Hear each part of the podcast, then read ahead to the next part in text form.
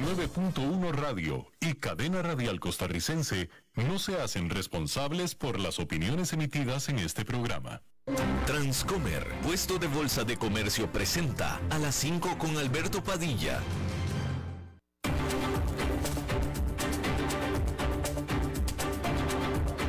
Inicia a las 5 con Alberto Padilla un programa diseñado con el objetivo de llevarte diariamente un tema de actualidad, acompañado siempre de reconocidos editorialistas, de lunes a viernes a las 5 de la tarde por CRC 89.1 Radio, a las 5 con Alberto Padilla. Hola, ¿qué tal? Saludos, bienvenidos a esta emisión de A las 5 con su servidor Alberto Padilla. Muchísimas gracias por estarnos acompañando, gracias por estar ahí. Le mando cálidos saludos desde la señal y las instalaciones de CRC 89.1 Radio en San José, Costa Rica desde donde estamos transmitiendo, hasta el punto, en el tiempo y en el espacio en el que usted nos está escuchando, porque estamos saliendo en diferentes plataformas simultáneamente, por ejemplo en Facebook Live, en la página de este programa, a las 5 con Alberto Padilla, así como también estamos en el canal de YouTube de este programa. También estamos en podcast, en las diferentes más importantes plataformas para ello, notablemente Spotify, Apple Podcast, Google Podcast y otras cinco importantes más. Aquí en Costa Rica, este programa que sale en vivo en este momento a las 5 de la tarde se repite todos los días a las 10 de la noche aquí en CRC 89.1 Radio. En esta ocasión me acompaña al otro lado de los cristales tratando de controlar los incontrolables el señor Nelson Campos y la producción general de este programa, siempre poderosa desde Bogotá, Colombia, a cargo del señor Mauricio Sandoval. Hay que comenzar informándole que China anunció que terminará con, o que terminó ya, con los ejercicios militares alrededor de la isla de Taiwán, pero dijo que continuarán las patrullas o los patrullajes regulares en el estrecho de Taiwán, que es este estrecho, que es bastante estrecho, que separa a la isla de China continental. De manera separada, la Oficina de Asuntos de Taiwán de China publicó su primer papel o documento blanco sobre eh, Taiwán en 22 años, el primero en 22 años. Y comparado con las versiones de hace más de 22 años, eh, entre 1993 y el 2000, este nuevo documento eh, quitó, ya no, no tiene, no contiene la promesa que antes sí contenía de no desplegar soldados en Taiwán o sobre Taiwán después de que eh, se reunificara con China continental. Así es como lo dice esta nota.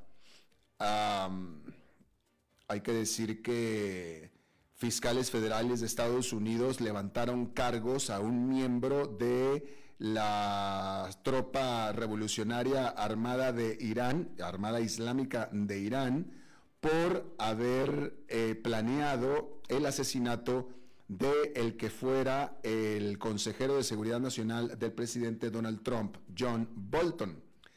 Estos oficiales estadounidenses dijeron que este plan para el asesinato de John Bolton probablemente era con la intención de vengar la muerte de Qasem Soleimani, que había sido el eh, operador eh, extranjero de eh, precisamente este cuerpo de revolucionario islámico de Irán y que fue asesinado por Estados Unidos en el 2020. El Departamento de Justicia dijo que este sospechoso de nombre Sharam Porsafi actualmente se encuentra en el extranjero, pero no dijeron en dónde. hay que decir que en otra información, SoftBank, esta empresa inversionista japonesa, dijo que va a reducir su participación en el gigante de comercio electrónico chino Alibaba, el Amazon de China. Eh, va a deshacerse de eh, acciones o de un paquete accionario equivalente a 22 mil millones de dólares. SoftBank dijo que sus posesiones de Alibaba se reducirán de un 14,6% en septiembre, viniendo de un 23,7% a, eh, a finales de junio. Esta decisión se da varios días después de que SoftBank eh, registrara su peor pérdida trimestral por 23.400 millones de dólares. Y esto hizo que el jefe de SoftBank, Son Masayoshi, dijera que eh, viene para la empresa un dramático control de gastos. Y bueno, pues claramente, ¿no? Bueno, hay que decir que en esta época de entrega de resultados, los eh, ingresos de Disney, Disney es la empresa de medios de entretenimiento, la empresa de entretenimiento más grande del mundo, y Disney dijo que sus ingresos eh, aumentaron en un 26% en el último trimestre gracias en gran parte a la gran demanda que ha tenido en sus parques de diversiones, Orlando y los demás los cuales definitivamente han recibido un rebote desde la pandemia. Por otra parte, Disney, Disney Plus, que es su eh, plataforma para bajar películas, rival de Netflix, eh, también sumó millones de suscriptores, más de los esperados. Sin embargo, con todo y eso, Disney anunció que va a hacer un aumento en los precios de suscripción de Disney Plus para eh, eh, protegerse de la perspectiva que también dio de menor crecimiento de suscriptores en el futuro. Bien, ahí lo tiene usted. Bueno, pero la noticia económica del día definitivamente, muy importante. Hay que decir que la inflación en Estados Unidos aumentó en julio un 8,5% respecto del mismo mes del año anterior, que es mucho, pero que es un ritmo más lento que en junio, debido en gran parte a una caída en los precios de la gasolina. Sobre una base mensual, los precios se mantuvieron estables, ya que los precios de la energía disminuyeron en general un 4,6% y la gasolina en particular cayó un 7,7%. Eso compensó un aumento mensual de 1,1% en los precios de los alimentos y un aumento del 0,5% en los costos de la vivienda. Los resultados de julio son por debajo de las expectativas de los economistas encuestados por el Dow Jones, que esperaban que el IPC general, el índice de precios y cotizaciones, aumentara un 8,7% anual y un 0,2% mensual, excluyendo los volátiles precios de los alimentos y la energía, el denominado IPC subyacente aumentó un 5,9% anual y un 0,3% mensual, también por debajo de las estimaciones de 6,1 y 0,5%. Las cifras indican que la inflación va disminuyendo poco a poco, pero aún se mantiene cerca de su nivel más alto desde principios de la década de los 80 las obstrucciones en las cadenas de suministro, la demanda desmesurada de bienes sobre los servicios y los billones de dólares en estímulos fiscales y monetarios relacionados con la pandemia se han combinado para crear un entorno de precios altos y un crecimiento económico lento que mantiene atormentados a los formuladores de políticas monetarias que este año se han dedicado a subir las tasas de interés para contener los precios. Adicionalmente, el informe fue una buena noticia para los trabajadores que vieron un aumento mensual de 0,5% en los salarios reales. Sin embargo, las ganancias por hora promedio ajustadas a la inflación todavía están un 3% por debajo del año anterior. Recapitulando y poniéndolo en perspectiva, sí, la inflación en general está bajando eso es bueno. Lo que no es tan bueno es que ha estado bajando, sobre todo porque la gasolina ha estado bajando. Desafortunadamente, la gasolina no tiene nada que ver con la inflación subyacente, es decir, con la que se queda en el largo plazo. Acuérdense que la gasolina en Estados Unidos sube y baja de acuerdo a la oferta y la demanda. Ahora hay menos demanda, por eso está bajando. Y eso afecta a la baja a los precios.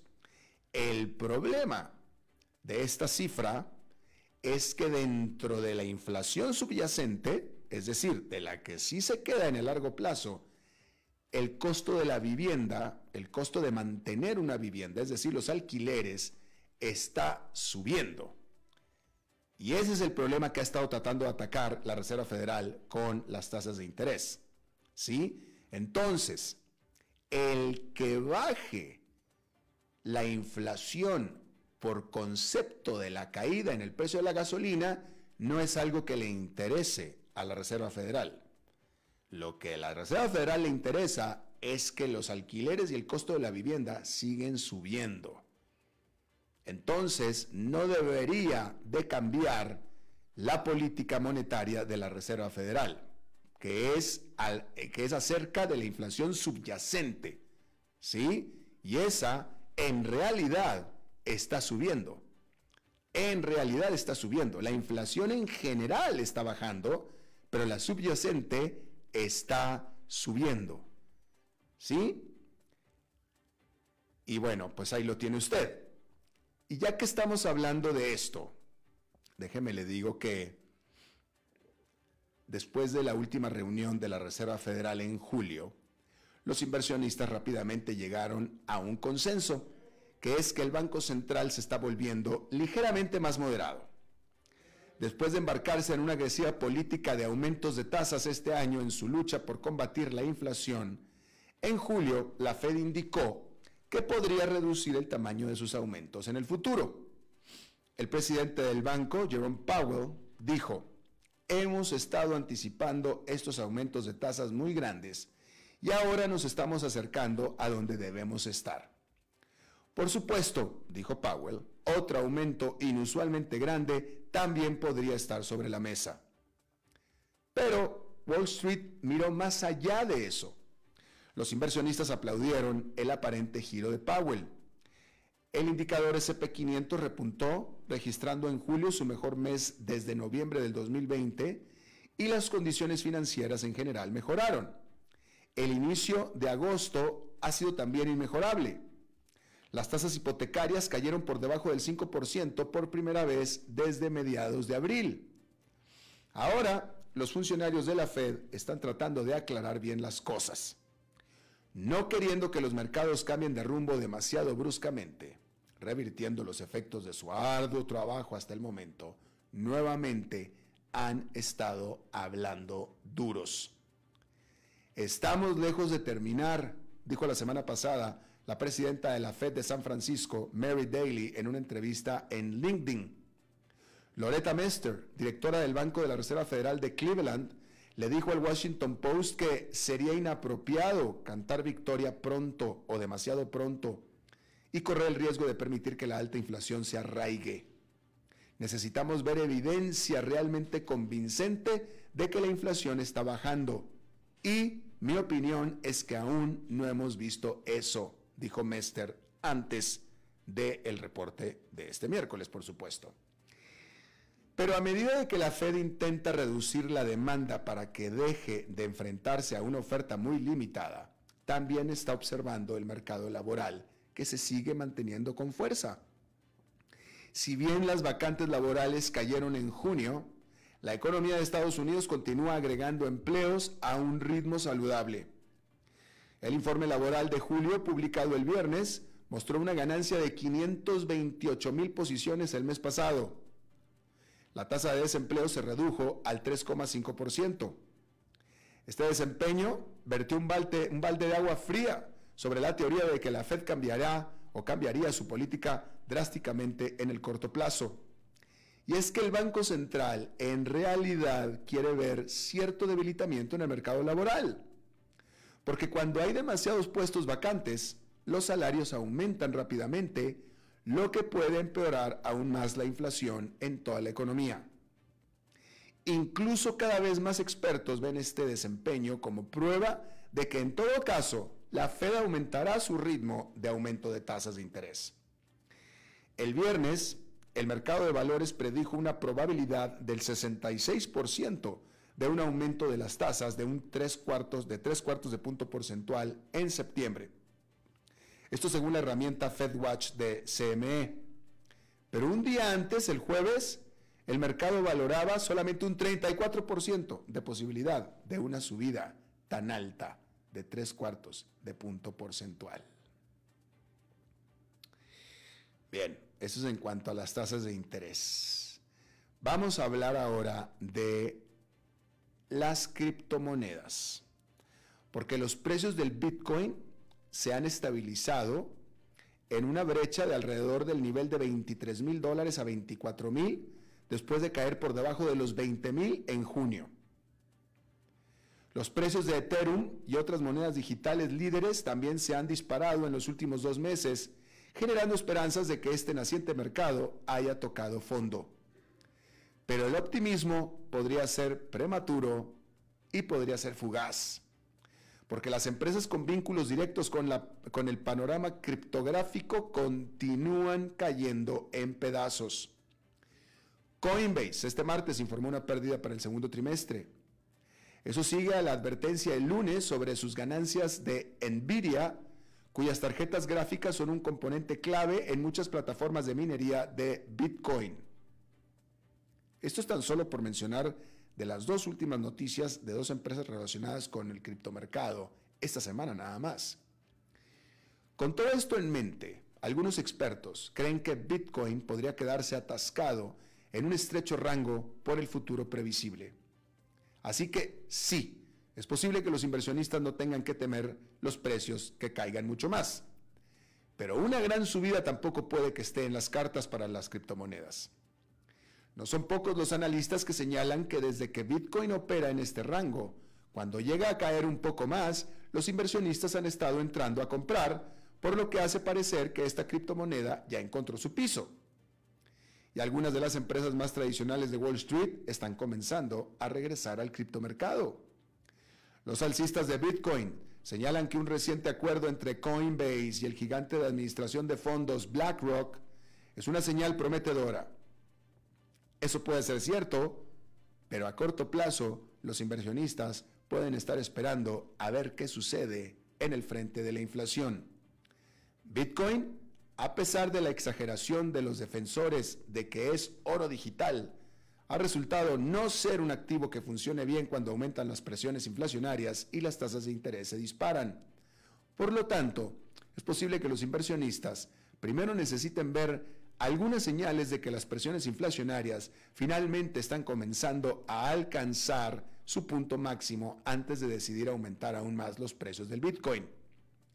Entonces, luego del informe sobre la inflación, revelando que en julio esta ha bajado eh, o que va bajando, el Bitcoin subía de precio un 4% al mediodía del el miércoles. Vamos a ver cómo cerró en la eh, vamos a ver. No, pues, eh, pues efectivamente quedó con una ganancia de 3,4%. Siguen los 23.926 en el, en el ah, rango de entre los 22 y los 20, eh, entre los 23 y 24 mil dólares cada uno. Esto en cuanto al criptomercado. Ahí lo tiene usted. Ahora, hay que decir, Vamos a leerle aquí. vamos a hablar de Warren Buffett, ¿sí?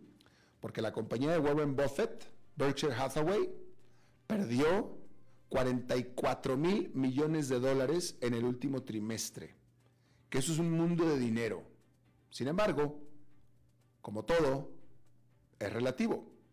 De hecho, Berkshire Hathaway, empresa del oráculo de Omaha, se está fortaleciendo.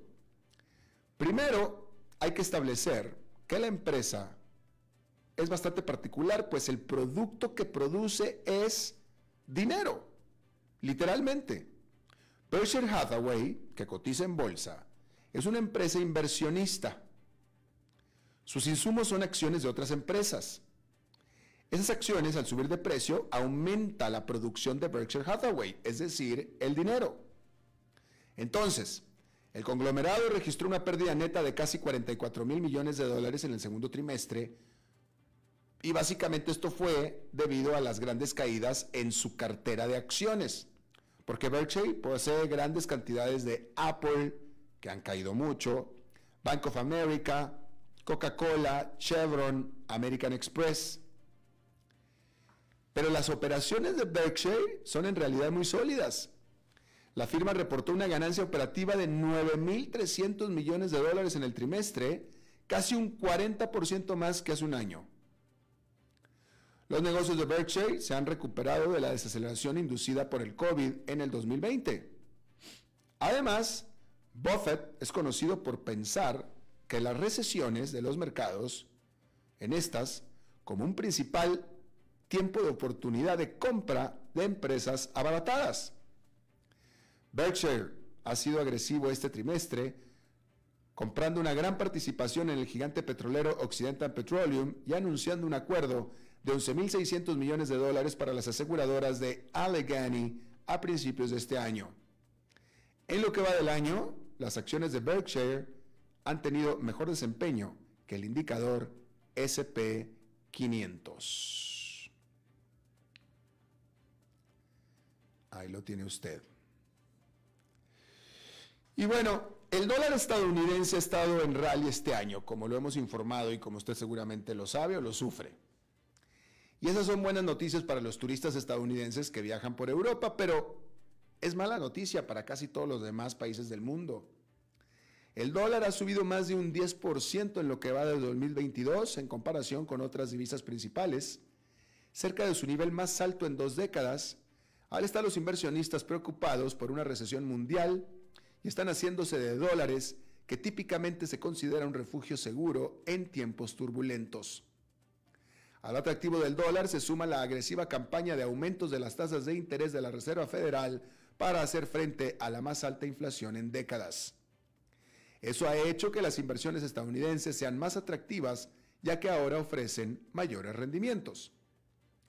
Los viajeros estadounidenses, o con dólares, como pueden ser los viajeros panameños, o los viajeros salvadoreños, o los viajeros ecuatorianos, o los viajeros que tengan dólares, pueden alegrarse de que una noche en Roma, en Europa, que antes costaba 100 dólares, ahora le cueste en realidad alrededor de 80. Pero pues eso es un panorama más complicado para las empresas multinacionales y los gobiernos extranjeros también. Aproximadamente la mitad del comercio internacional se factura en dólares, lo que aumenta las facturas de los fabricantes y las pequeñas empresas que dependen de los productos importados. Los gobiernos que necesitan pagar sus deudas en dólares también podrían tener problemas, especialmente si las reservas se agotan. La subida del dólar ya está afectando a algunas economías vulnerables, la escasez de dólares en Sri Lanka contribuyó a la peor crisis económica en la historia de ese país, lo que finalmente obligó a su presidente a dejar el cargo el mes pasado. La rupia de Pakistán se desplomó a un mínimo histórico frente al dólar a finales de julio, llevándolo al borde del incumplimiento. Y Egipto, golpeado por el aumento de los precios de los alimentos, está lidiando con un agotamiento de la reserva de dólares y un éxodo de inversión extranjera. Los tres países tuvieron que recurrir al Fondo Monetario Internacional en busca de ayuda. Aquí en nuestro continente tenemos a nuestro propio Argentina. Bueno, y antes de ir a la entrevista hay que decirle que el COVID-19 cambió la forma en que medimos el tiempo, todos. Hay años reales años reales y luego están los años pandémicos que pasaron volando a gran velocidad o se arrastraron allí para siempre, dependiendo de a quién se le pregunte. A mí en lo personal, el encierro la pandemia fue así como un sueño, un mal sueño. Nebuloso lo veo. Pero bueno, afortunadamente la pérdida de empleos, la recesión económica y el cambio en el paso del tiempo experimentado durante el primer año de la pandemia no han cambiado las expectativas de jubilación de los estadounidenses de mayor edad. Alrededor del 60% de los 20.000 encuestados en el estudio de salud y jubilación 2020 de la Universidad de Michigan informaron que su trabajo se vio afectado por la pandemia. El 55% dijo que tuvo que dejar de trabajar por completo y el 15% lo perdió de forma permanente. Pero las situaciones financieras se mantienen notablemente estables. En Estados Unidos estamos hablando. Alrededor de las tres cuartas partes de los participantes dijeron que sus finanzas eran las mismas, mientras que el 60% dijo que el gasto de su hogar no cambió en el 2020. Al respecto, los analistas del Employee Benefit Research Institute escribieron, los resultados de este estudio implican que las expectativas de jubilación de los adultos mayores estadounidenses permanecen ininterrumpidas a pesar de soportar el impacto del COVID-19 en su trabajo y situaciones, situaciones financieras en el 2020. Bien, ahí lo tiene usted. Va a hacer una pausa y regresamos con nuestra entrevista de hoy. A las 5 con Alberto Padilla, por CRC 89.1 Radio. Desde los verdes bosques de nuestra montaña nos llega agua Cerros de la Riva, agua fresca de manantial que te permitirá vivir en equilibrio, proteger tu salud y la de tu familia, libre de sustancias químicas, envasada sin alterar su naturaleza a 2.000 metros de altura. Agua Cerros de la Riva, naturalmente neutral. Búscanos como cerrosdelarriba.gmail.com. Llámanos al 8374 3229. Cerros de la Riva, Live Spring Water. Ok, gracias a todos por haber venido a la fiesta de despedida de don Alberto, quien cumple 30 años de trabajar para nuestra empresa. Y bueno, le llegó el día del retiro. Don Alberto, ¿por qué no viene acá y nos da unas palabras? Muchas gracias a todos. Solo puedo decirles que si alguien sabe de algún trabajito, que por favor me dicen. Es en serio. No me preparé para este momento y tengo que ver cómo consigo otro trabajo. No cometan el mismo error que yo. Transcomer, puesto de bolsa de comercio. Construyamos juntos su futuro. Somos expertos en eso. Estamos viviendo momentos de zozobra y dificultad. Muchos compatriotas, hombres y mujeres, no tienen la seguridad del techo, la mesa y el trabajo. Hoy más que nunca la patria nos exige honestidad, compasión y lealtad. Ser leal a la patria significa repudiar la corrupción y a los corruptos, así como exigir el cumplimiento de las leyes a los encargados de administrar la justicia. Nadie está por encima de la ley, ni el ciudadano ni el juez. Nadie debe sacar provecho de su condición de privilegio para sangrar a la patria, ni para lucrar con los bienes del Estado. Solo si en lo público y en lo privado caminamos con la frente en alto y aceptamos los valores más sagrados de la conciencia humana, Costa Rica saldrá adelante de esta y de todas las crisis. Un mensaje de la Cámara Nacional de Radiodifusión, Canara.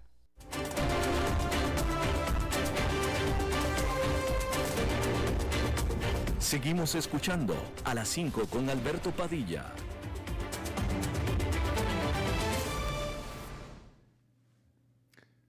Bueno, muchísimas gracias por continuar con nosotros. Eh, estamos, Nelson, ¿estamos listos con esto? ¿Todavía no? Bueno, vamos a hablar en esta entrevista acerca de eh, la noticia política del momento en Estados Unidos y es el allanamiento eh, que hizo el cateo, el cateo que hizo la FBI, el Buró Federal de Investigación de los Estados Unidos, a la casa privada, a la residencia del expresidente Donald Trump, que es un evento histórico. Nunca antes en la historia de Estados Unidos eh, la autoridad federal había tenido que catear en una investigación a la residencia de, eh, privada de un expresidente. Este es en el caso del presidente Donald Trump. Eh, y es interesante porque ayer estuvimos hablando de esto, ¿no? Eh, en, todos estos últimos meses habíamos estado, la atención había estado puesta en esta investigación sobre los hechos que ocurrieron el 6 de enero del año pasado en Washington y sobre la participación de Donald Trump en esto. Pero de pronto este allanamiento, este cateo en la casa privada de Donald Trump, pues este fue eh, sorpresivo, como dirían en inglés, out of the blue, ¿no? Y que sea el FBI, la autoridad federal, eh, pues es, impresionante, eh, fue sorpresivo y es, son, son, palabras mayores ahí definitivamente. Vamos a hablar de esto para entender eh, más o menos de qué se trata todo este asunto y está con nosotros Lorenzo Palmonares Starbuck.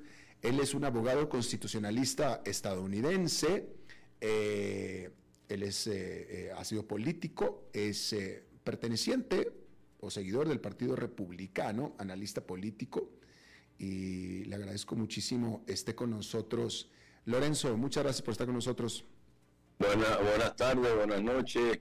Eh, un placer estar con ustedes hoy y compartir estos minutos juntos. Eh, perdóname porque no, esta parte no la conozco. ¿Desde dónde nos acompañas, Lorenzo? Desde Miami, Florida. Miami, muy bien, gracias.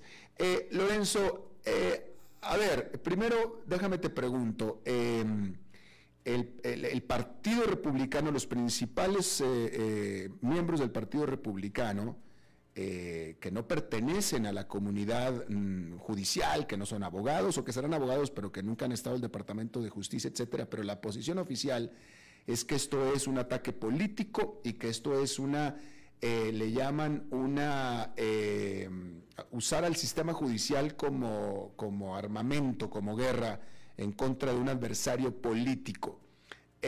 tú como analista y como conocedor del proceso legal y etcétera, y, viendo, viendo anoche los noticieros de Estados Unidos, donde habían estado entrevistando a miembros del Partido Republicano que habían estado trabajando y que habían sido fiscales y dentro del sistema judicial, lo negaban, negaban la pregunta que yo te voy a hacer, pero yo te la hago a ti. ¿Tú ves visos de que esto pueda estar siendo manipulado políticamente para afectar a un rival político porque es un rival político? Totalmente. Nosotros hemos dicho que eh, tristemente para Estados Unidos, que supuestamente era la República Mundial, la democracia más grande en el mundo, hemos llegado al punto donde estamos al nivel de Nicaragua, donde podemos eh, ver a Daniel Ortega quitarse a todos los contrincantes políticos que pudiesen competir en contra de de la presidencia o del puesto que mantiene eh, Daniel Ortega. Eh, y tristemente eh, para, para, Estados Unidos, y yo soy abogado aquí, estoy admitido a las cortes más altas, a la Corte Suprema de los Estados Unidos, he tenido el privilegio como abogado de litigar casos adelante de la Corte Suprema. Y, y es triste muy triste porque es insólito en la política americana de que el Departamento de Justicia Federal utilice a, un, a una institución como el FBI, que es la agencia investigativa más grande y más respetada que yo creo en el mundo, y la usen como manopla porque esto, tristemente, te puedo representar que el FBI no es nada más que un instrumento en el sistema eh, jurídico de los Estados Unidos. Te voy a explicar por qué. Estas investigaciones sobre qué se llevó el presidente Trump, que pudiesen ser archivos nacionales, historias que pudiesen estar en la biblioteca del presidente Trump cuando él decida ponerlas en uno de sus campos de golf aquí en Miami, en Doral, en New Jersey, eh, en Las Vegas, eh, pues son propiedad de Estados Unidos, son documentos que fueron recibidos obsequios de menor de 25 dólares que, hicieron personas, países y pues cuando él se fue de la Casa Blanca le entregó, aquí hay, hay un acto, una, un, estatuto legislativo que, que dice que el presidente, no importa quién sea, no Donald Trump, sino cualquier presidente, no se puede llevar para la casa documentos oficiales que pudiesen estar clasificados como temas eh, de interés nacional, pero nuestra constitución y nuestro derecho le otorgan al presidente de Estados Unidos el derecho y la autoridad de decir qué documentos se declasifican o qué documentos se clasifican. En estos momentos, esa investigación sobre lo que estaba pasando con documentos que se alegan que el presidente Trump se llevó de la Casa Blanca, que eran parte de sus cuatro años que él estuvo ahí, son parte de documentos que pueden ser parte de los archivos nacionales en torno a su presidencia. Y eso es verdad, yo estoy de acuerdo con eso.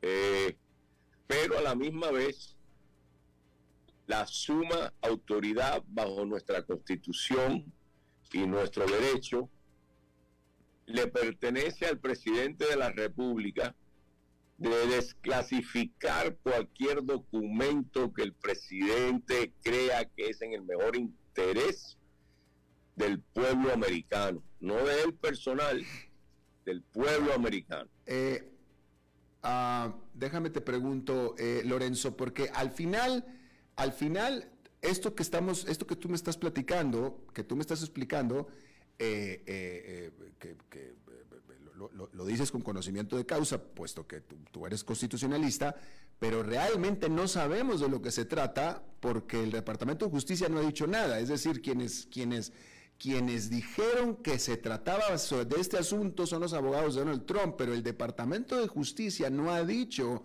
cuál es la razón de este, eh, de, esta, de este cateo en la casa, en la residencia. Pero déjame te pregunto, Lorenzo, esto.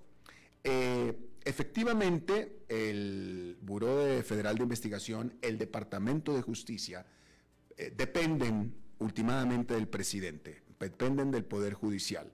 Pero en el sistema de Estados Unidos, el balance de poderes en un cateo como en este, como en este que se acaba de dar, en un este, o, quizá usando un término más correcto que me acaban de corregir, en este allanamiento, se hace, se hace, de acuerdo sí, se hace por medio de el permiso de un juez federal. ¿sí? Esto no se pudo haber realizado sin la autorización de un juez federal.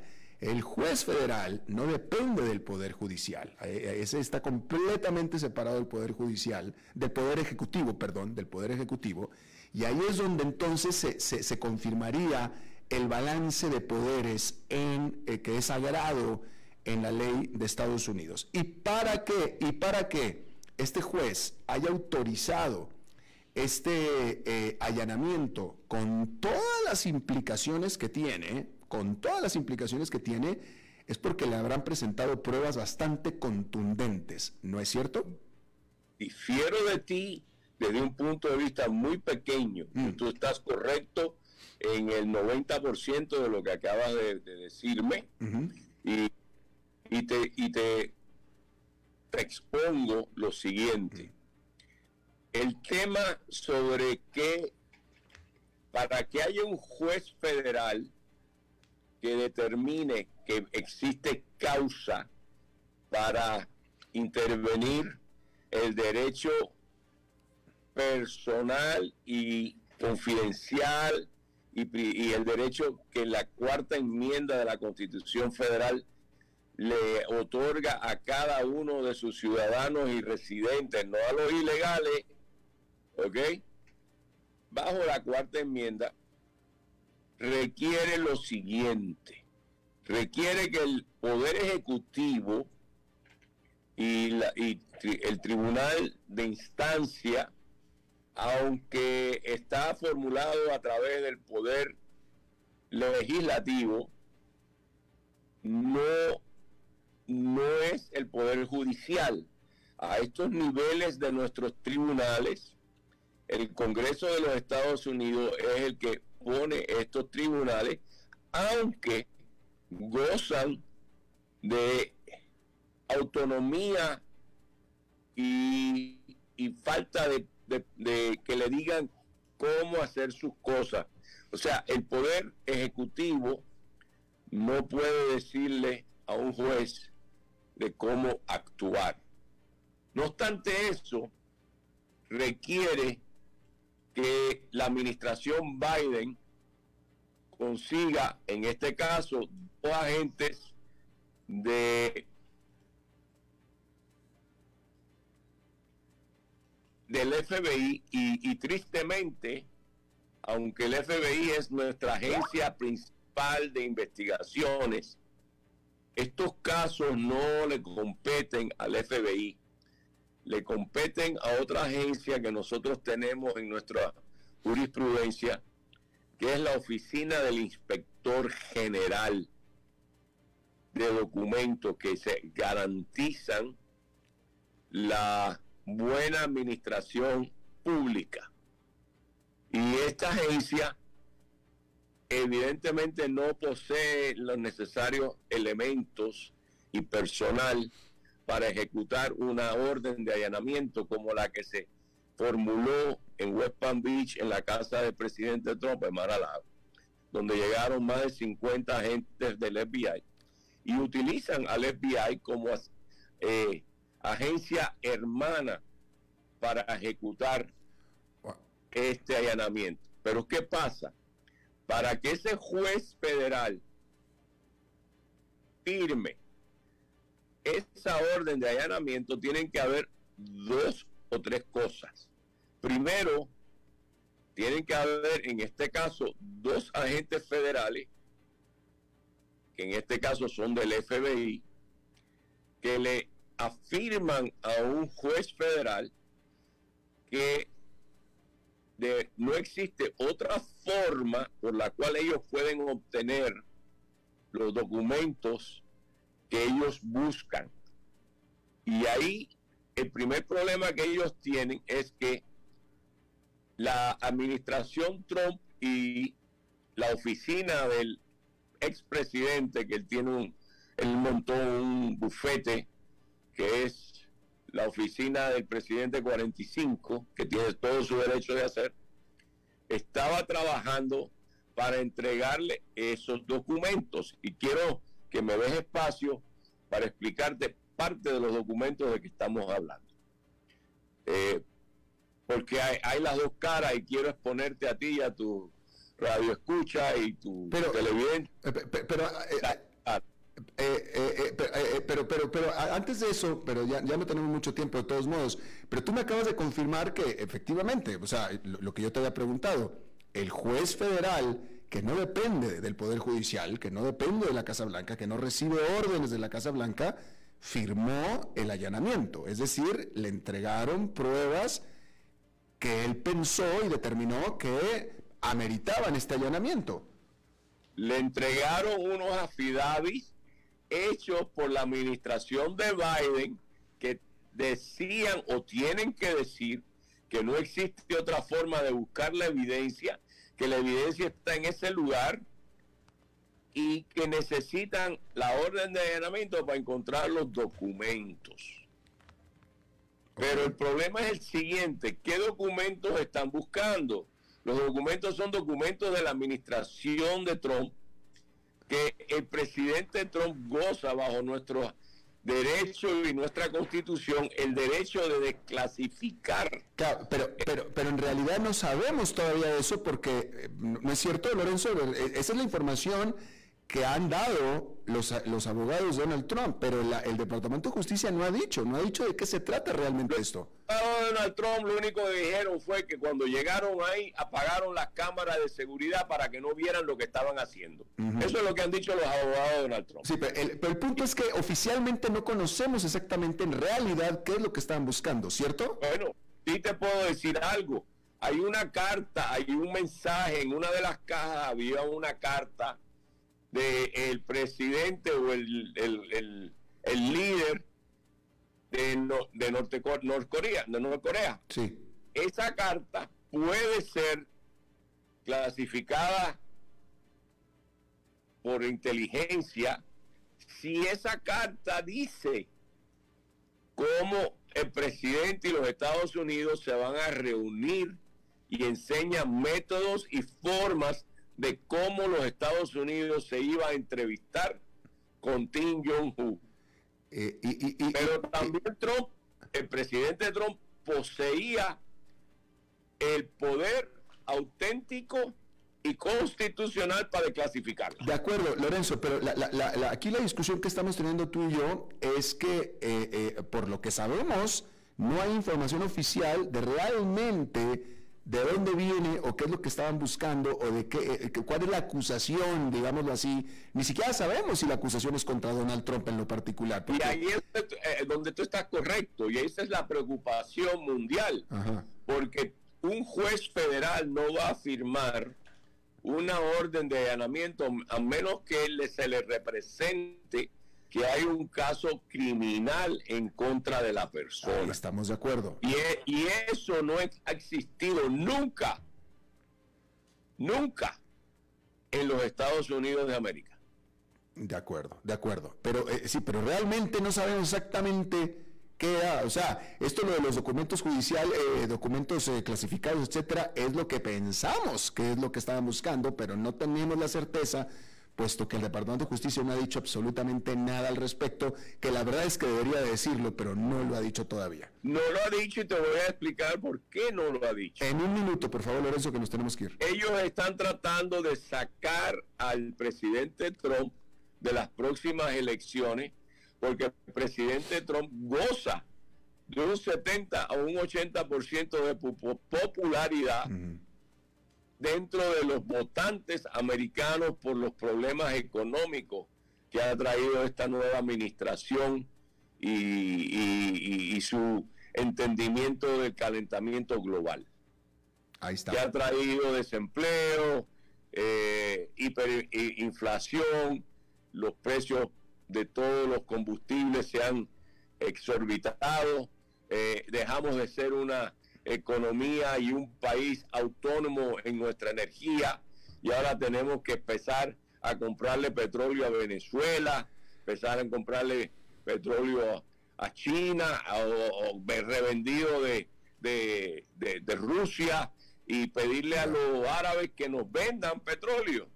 Y ahí es donde nosotros, los republicanos, pensamos que estamos perdiendo eh, nuestra autonomía Ya. eh, económica, punto. Ya. Lorenzo Palomares, Starbuck, abogado constitucionalista de los Estados Unidos este, y republicano, te agradezco muchísimo que hayas charlado con nosotros. Y gracias por la invitación. Eh, Bendiciones. Gracias igualmente. Vamos a una pausa y regresamos con más.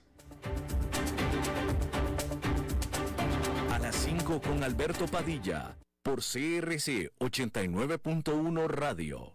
Desde los verdes bosques de nuestra montaña nos llega agua Cerros de la Riva, agua fresca de manantial que te permitirá vivir en equilibrio, proteger tu salud y la de tu familia, libre de sustancias químicas, envasada sin alterar su naturaleza a 2.000 metros de altura.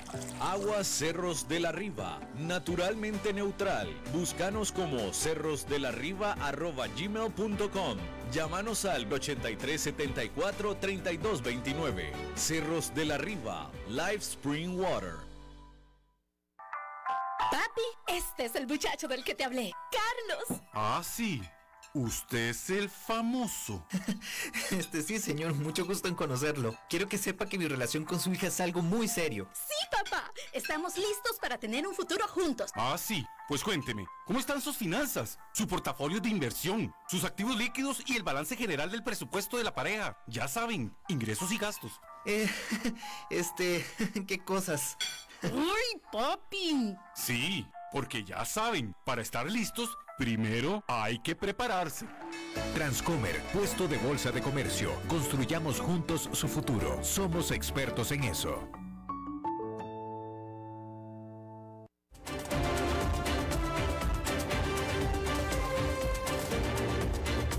Seguimos escuchando a las 5 con Alberto Padilla.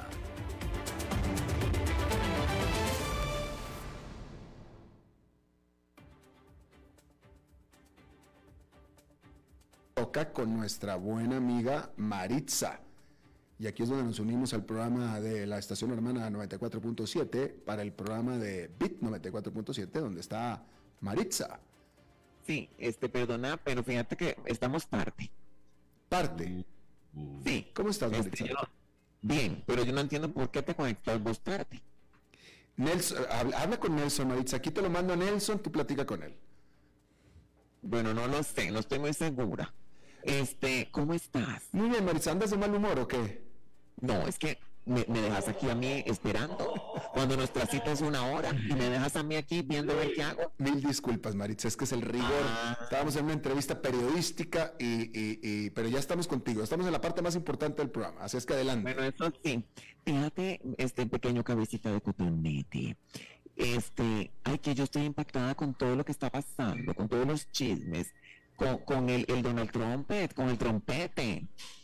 Eh, sí, pues sí, este está, que, que nos lo meten a la cárcel, ¿eh? No, pero es que fíjate, fíjate que yo estuve leyendo y yo digo, pero ¿qué está pasando? Este, ¿por qué es que se metieron chiquillos y a la gente que nos está oyendo, que se metieron en su casa de Mar a Lago, en la residencia de este chiquillo, en la Florida, a registrarle todos los chonches en, su caja fuerte? ¿Qué es aquello? Exactamente, sí. Estuvieron ahí unas varias horas ahí esculcándole todas las, todos los cajones. Chiquillo, pero decime una cosa, decime una cosa. Eh, yo tengo ciertas dudas. Este, una orden de allanamiento tiene que venir especificado por qué te van, a- por qué se van a meter a tu casa, ¿cierto? Sí. Bueno, o sea, él tiene esa información y no la ha dicho. Eh, ¿Quién? Trompete. Eh, Trump, na- nadie ha dicho, tampoco el Departamento de Justicia, quien, quien mandó el allanamiento, tampoco lo ha dicho. No sabemos exactamente qué era lo que estaban buscando, Maritza, Por desafortunadamente. eso, lo que yo te quiero decir es que Trompete se tiene que saber, porque si a él Sí, se le va a meter a la casa, él tiene que estar informado legalmente Sí, que- sí, de qué. sí, claro, pero- y este chiquillo no suelta la sopa. Y tampoco no ha dicho no, no, tampoco. Por eso, Ahora. algo muy gordo tiene que estar pasando por ahí. Sí, sí, algo bastante gordo. Exacto. Oíme, pero vos que es que yo tengo mis sospechas. Este, ¿qué, qué- vos qué crees? Que uno abre la, la, la, la, la caja esta de, de seguridad, ¿cómo se llama? La caja fuerte. Ajá. Y si nos ponemos a imaginar, ¿qué crees que tenga? Yo me imagino que tendrá un, un- par de peluquines ahí metidos también. No, pero, pero Donald Trump no usa peluca. Ay, entonces, ¿qué usa? Eh, tinte, usa tinte, usa spray, No, pero no usa peluca. no. Me extraña que sos un hombre de mundo y no lo sabes. Fíjate que yo he visto varios videos donde el viento le volaba el pelillo Yo lo, y yo- se le ve y se le ve el- el- la pegatina donde le pegan a él, sobre todo en la parte No, que él tiene, eso es pegado. con- No, con- no, me mira. lo vas a decir ahí, Alberto Padilla, me lo vas a decir a mí. yo lo, mira, yo he tenido la oportunidad de estar con él, de entrevistarlo, ¿Hace de cuándo? tenerlo. Hace, cuando, cuando ya en teoría ya es, supuestamente ya usaba peluca. O sea, y no, no, no, es su pelo, es su pelo, es su pelo, es su pelo. Lo que pasa es que se lo deja muy largo, entonces se lo, se lo revuelve como si fuera cono de máquina de nieve, ¿no? De lado. Este, se lo, se lo esparrama por toda la cabeza, pero es su pelo, es su pelo, es, es, es su pelo. crees que Donald Trump, de ese color que tiene horroroso zanahoria, está todo, todos los pelos de su cuerpo. No, no, claro que no, el de la cabeza se lo pinta, eso sí se lo pinta y usa mucho, usa mucho spray. Este, Qué, qué- qué gusto de verse tan este bronceado ese tipo. bueno, pues para que veas, este, pero, Oíme, pero sí. Sí, no, pero es que yo sigo, oíme, con esto que yo digo que eh, yo no sabía, yo no sabía, y vos, esto yo lo he visto en las noticias y vos me corregís si estoy errando. Pero yo no sabía que Donald Trump, eh, cualquier presidente de Estados Unidos, lo que él esté, este, por ejemplo, ahí en, en- en- en- en el Salón Oval, cualquier, en donde sea, cualquier nota, cualquier papelito que él apunte, cualquier audio, lo que sea que salga de su cuerpo, eso ya le pertenece a la justicia. Claro, por supuesto.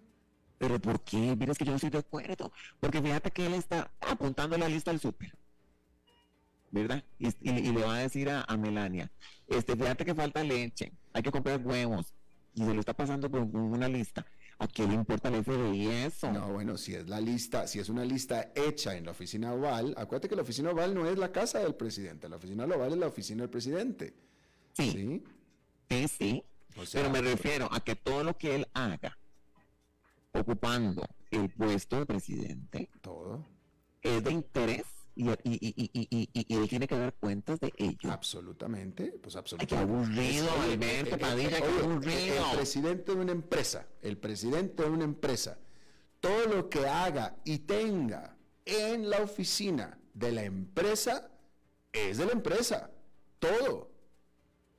Todo. Y si ese, ese director, ese, ese presidente de esa empresa hiciera una llamada telefónica personal desde el teléfono de la oficina de la empresa, es una llamada que le compete y la pudiera estar escuchando la, la- la- la- la empresa, porque es la línea de la empresa, no, no es su casa.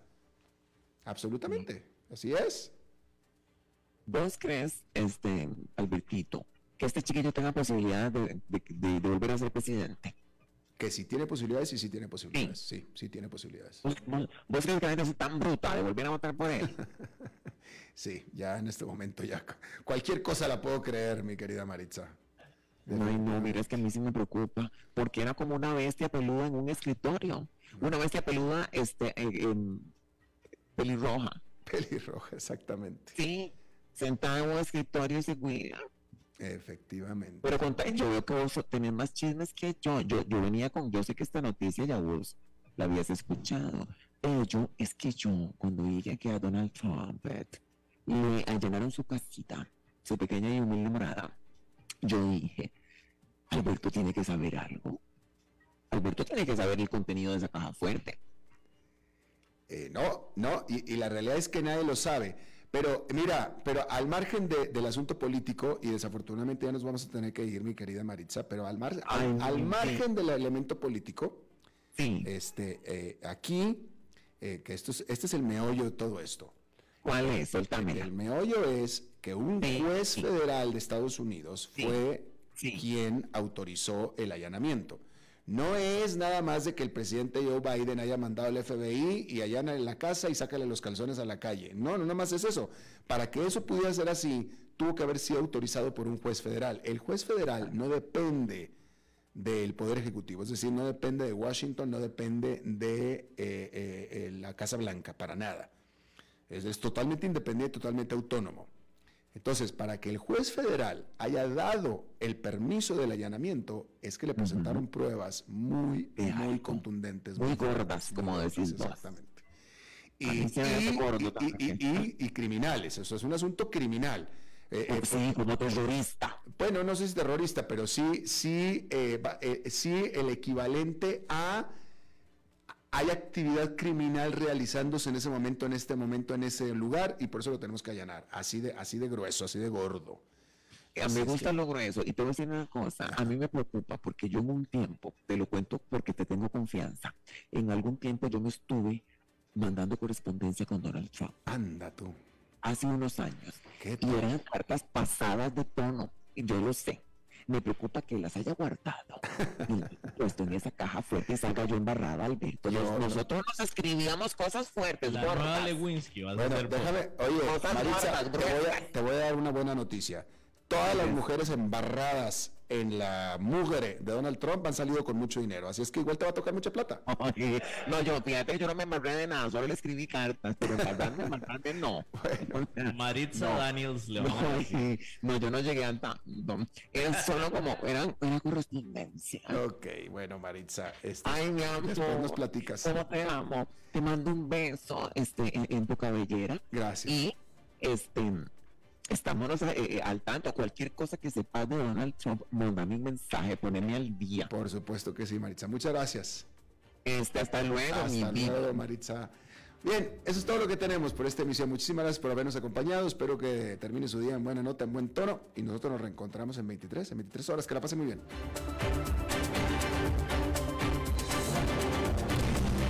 A las 5 con Alberto Padilla fue traído a ustedes por Transcomer, puesto de bolsa de comercio. Construyamos juntos su futuro. Somos expertos en eso.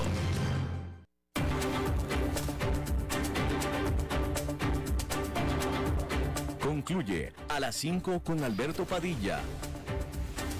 Un programa diseñado con el objetivo de llevarte diariamente un tema de actualidad, acompañado siempre de reconocidos editorialistas, de lunes a viernes a las 5 de la tarde por CRC 89.1 Radio, a las 5 con Alberto Padilla.